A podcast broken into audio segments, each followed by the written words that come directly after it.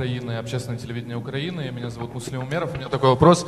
Что из украденного в Украине, помимо зерна, России уже удалось продать? Еще раз. Что из украденного в Украине, помимо зерна, России уже А, удалось продать? думаете о Привет и слава Украине, смерть российским оккупантам, слава ЗСУ, которые делают эту смерть этим российским оккупантам. Помнится, в бытность мою работы в Москве на митингах такое тоже было когда-то в российской столице. Прогрессивная общественность скандировала «Путин вор». Хм. Так вот, а, выяснилось, что это касается российского государства. И вот теперь а, людей, которые называют вещи своими именами, становится все больше и больше. И когда представители российской власти, российского рейха будут а, посещать другие страны, им всегда будут говорить, о, воры и грабители, воры и убийцы пожаловали. Да, а, Сергей Лавров отправился в Турцию для встречи со своим турецким коллегой Чавашаглу.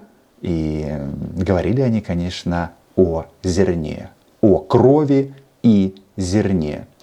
Подписывайтесь на мой YouTube канал. Меня зовут Роман Самбалюк. Здесь мы называем вещи своими именами. А российских оккупантов, конечно же, российскими оккупантами. Вопрос о зерна, войны, ну и продовольственной безопасности. У вас все время голова болит о том, где бы что своровать, да, и думаете, что все так поступают.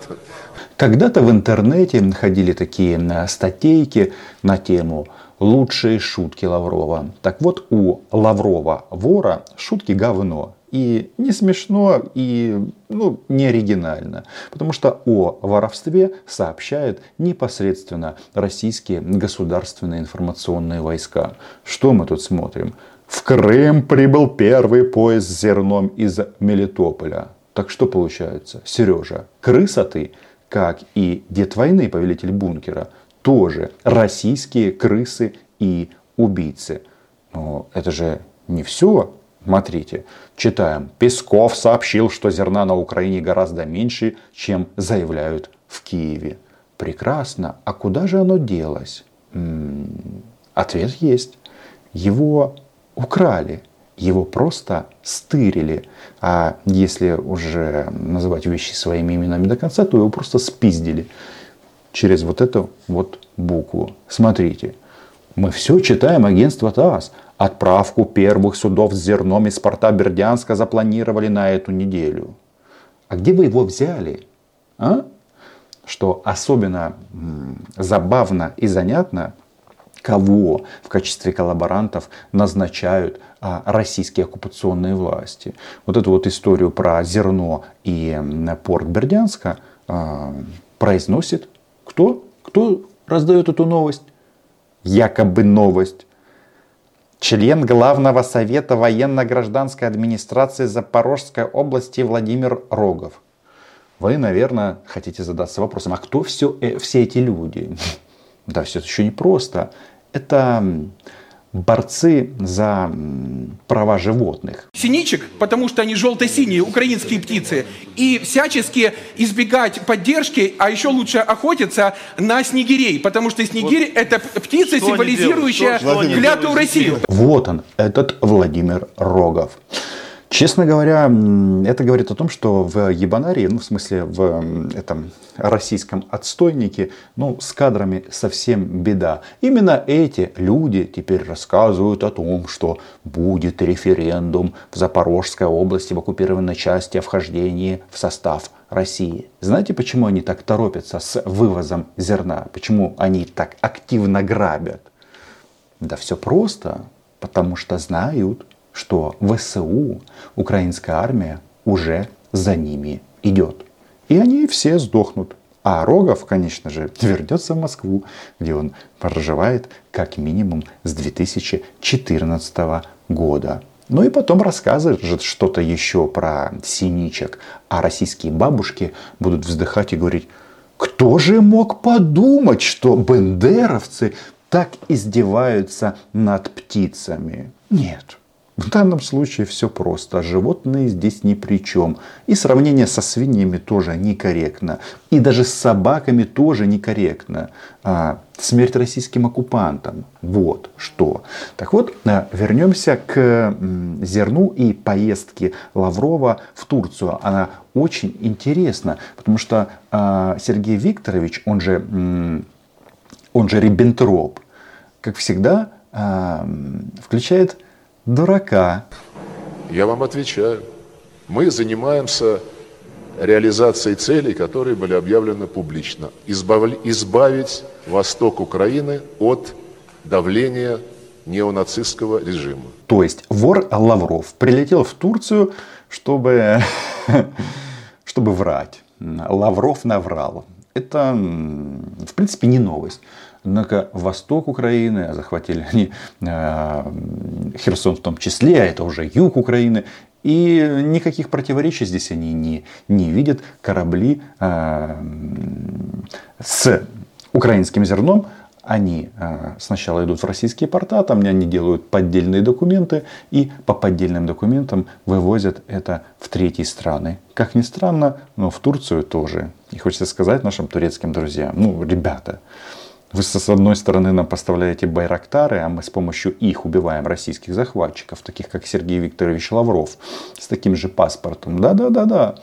С другой стороны, покупаете краденое. Ну, я понимаю, что бизнес и все дела, ну, очень нехорошо. Очень нехорошо.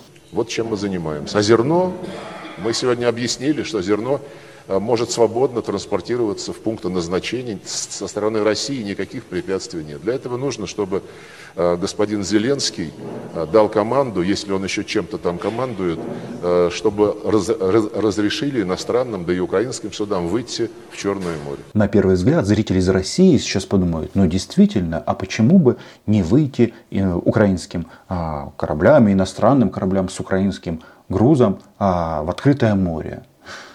Там же, там же все спокойно, да? Но если бы было так, то почему тогда Сергею Риббентропу задают вот такие вопросы? А Риббентропа, напоминаю, повесили. Хотя, в принципе, тут можно поверить, поверить, рассмотреть вопрос в части пары пары э, высокопоставленных российских дипломатов. Зерно само не хочет покидать территорию Украины. И они обычно отвечают, что э, опасаются, что этим, э, этими путями потом воспользуется российская армия для того, чтобы напасть с этой стороны на Украину. Скажите, может ли Россия дать какие-то гарантии того, что мы этого делать не будем? Если да, то какие? Если нет, то почему? И это пул Сергея Викторовича Риббентропа. Куда все катится? Какие глаголы? Напасть. Ребята, вы, я смотрю, там все подписаны на мой канал. С определениями у вас, в принципе, иногда даже получается. Не освободить от зерна и жизни, а напасть, убить и ограбить. Молодцы. Так а что там с безопасностью портов? Ну, об этом уже говорил президент Путин публично, сказал, что мы гарантируем безопасность подобного рода маршрутов и гарантируем, что когда и если Украина пойдет на разминирование и разрешит вывод кораблей из своих портов, мы не будем пользоваться этой ситуацией в интересах проводимой специальной военной операции. Это гарантии президента России, мы готовы их оформить тем или иным способом. Гарантий от российского государства фашистского было очень и очень много. То есть, другими словами, даже Сергей Викторович Риббентроп сейчас говорит о чем? Что Путин сказал, что мы гарантируем, что не, мы не нападем, мы, ну, в смысле, не будет десанта. Ну, например, мы просто а, включим а, торпедные аппараты и просто их утопим. Или еще что-то сделаем. Но в любом случае, даже это даже эти гарантии, они нигде не зафиксированы. То есть это исключительно российская бла-бла-бла. Вообще, эта пресс-конференция, она интересна тем, что нашим турецким друзьям, по большому-то счету, намного интереснее Сирия и Ливия, чем Украина. Это важно. Но, с другой стороны, Чавашаглу, он э, прямо называет вещи своими именами. Почему Россия э, блокирует украинские поставки? Все очень просто, потому что это называется морская блокада. И они хотят, чтобы, если и были бы сделаны исключения, то только для зерна.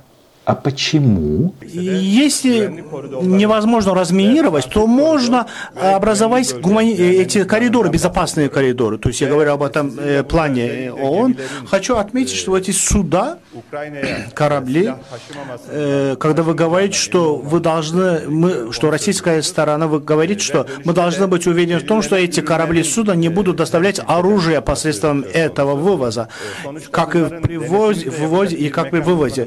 Должен быть быть образован такой механизм, то есть предложение ООН, мы считаем разумным это предложение, то есть в этом механизме должна участвовать и российская сторона, и чтобы полностью быть э, в этом плане уверенным, чтобы препятствовать каким-либо образованию, как возникновению каких-либо проблем, чтобы и украинская сторона, и российская сторона были уверены, и нужно отнестись к этому вопросу конструктивно. Объясняю, о чем идет речь. То есть российские оккупанты, они хотят досматривать суда, которые входят и выходят в черноморские порты Украины.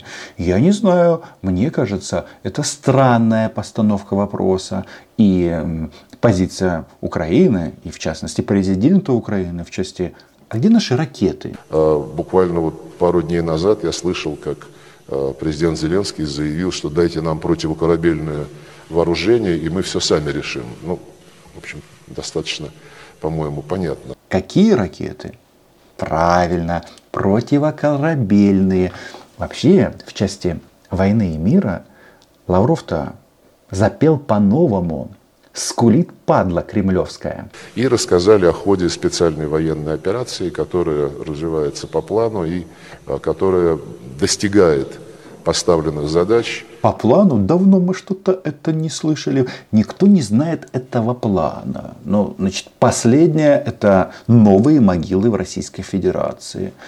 Это план российского государства. Вот внимание российских зрителей. То есть а, во всех крупных городах, особенно возле пунктов а, постоянной дислокации воинских частей, роют могилы днем и ночью. Это план вы уверены? Ну, стырить украинское зерно понятно. Попробовать прирасти земелькой желание понятно. Но вот в этой вот спецоперации, что там, что там, Сергей Викторович, Риббентроп, продолжайте. А, при этом уделяя особое внимание минимизации а, какого-либо ущерба для гражданского населения, ну и, конечно, для военнослужащих вооруженных сил Российской Федерации. Про гражданских или, как говорят военные, мирняк, они не переживают. Им все равно, сколько они убьют детей, женщин, мужчин, стариков, старух а, или женщин бальзаковского возраста. Им просто все равно. То есть это орда. Приходят и убивают. Видео, как бомбят города, ну, этого всего достаточно. Но что мы слышим? Риббентроп Подождите, подождите, что он сказал? Минимизации потерь среди российской армии? Вы что? Вы о русском солдате задумались впервые? А вроде же потерь нет? Или что-то пошло не так? Внимание мы уделили э, проблеме вывоза украинского зерна, э, которую наши западные коллеги, да и сами украинцы пытаются внести в разряд вселен, вселенской катастрофы, хотя доля вот этого зерна украинского, о котором идет речь, она меньше одного процента. Особенность Сережи Риббентропа в том, что он всегда врет. Ну вот смотрите, вот он провел переговоры с Чавашоглу. Казалось бы, назвали друг друга и друзьями, там еще что-то. Наши турецкие соседи а, говорят о том, что мы готовы быть партнерами и для той, и для другой страны. Это же прекрасно, когда Турция является посредником а, между Украиной и Россией. Я думаю, султаны прошлого думают, ничего себе, вот этого, а, вот это на московских болотах проблемы. Так вот, что там? Один процент? Да, точно. 1%. Кризис в мире. Хочу отметить, что действительно кризис, истинный кризис. Этот вопрос э, касается не только зерна экспорта с Украины. Нельзя смотреть на это таким образом. Зерно, которое будет экспортируемо или удобрение, будет экспортируемо и из Украины, и из России. Э, Сергей, я был, э, совершил турнир по латиноамериканским странам, и Бразилия, и подобные еще страны, они относились с большой озабоченностью к этому вопросу. Если посмотреть суммарно к этому вопросу, и Россия, и Украина, которые они производят зерно, э, достигает 1 треть всего, от, всеобщего, от всеобщей мировой производительности. От общемирового производства пшеницы и других злаковых. Поэтому, как сказал Путин, они собираются на 50% нарастить свой экспорт в этом году. То есть они хотят спиздить у Украины и продать. Вот, собственно, все. Только вопрос, почему Лавров а, так, так врет как-то, я даже не знаю, но для такого дипломата, это же Россия, можно делать это как-то поубедительней, правильно? Поэтому какого-либо э, отношения к продовольственному кризису это нынешняя ситуация с украинским зерном не имеет. А нацист Путин, а мстительный маньяк Путин говорил о том, что это все блеф. Однако война продолжается, и вы знаете, у них же, ну, российская пропаганда примитивна. То есть они просто все время врут.